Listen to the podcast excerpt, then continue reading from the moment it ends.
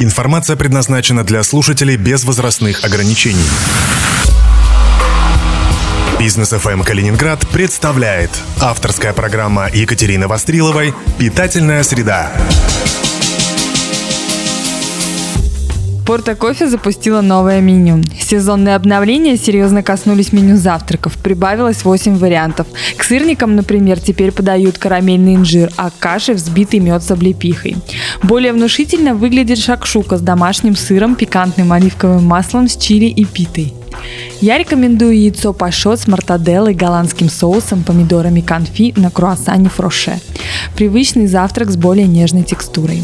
Шеф-повар сети Сиран Симонян рекомендует цельнозерновой тост с авокадо, рикоттой, помидорами конфи и мятой. Еще одна новинка – рамен с рваной свининой, маринованным яйцом, вешенками и водорослями нори – Напомню, рамен – это наваристый азиатский суп с пшеничной лапшой, изначально японский, потом уже корейский, китайский и дальше по списку.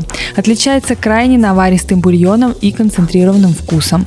Тот, что в порто кофе, очень с характерным и жгучим настроением, пикантным маринованным яйцом. Вполне себе интересный опыт. Реплики национальных блюд продолжаются в новой коллекции тако с креветкой и мангой или семгой и киноа. Еще одна рекомендация от шефа – ньоки с копченым лососем в сливочно-ореховом соусе. По ньоки в столице все сходили с ума в прошлом году. Если искать аналог в славянской кухне, то это, конечно, клетки. В случае спорта кофе картофельный и с очень сильным рыбным вкусом. Учитывайте это.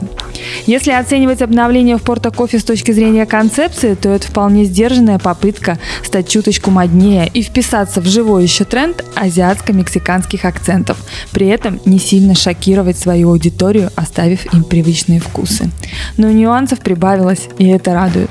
Ну а вы помните, что не стоит спорить за обедом, потому что голодный всегда проигрывает.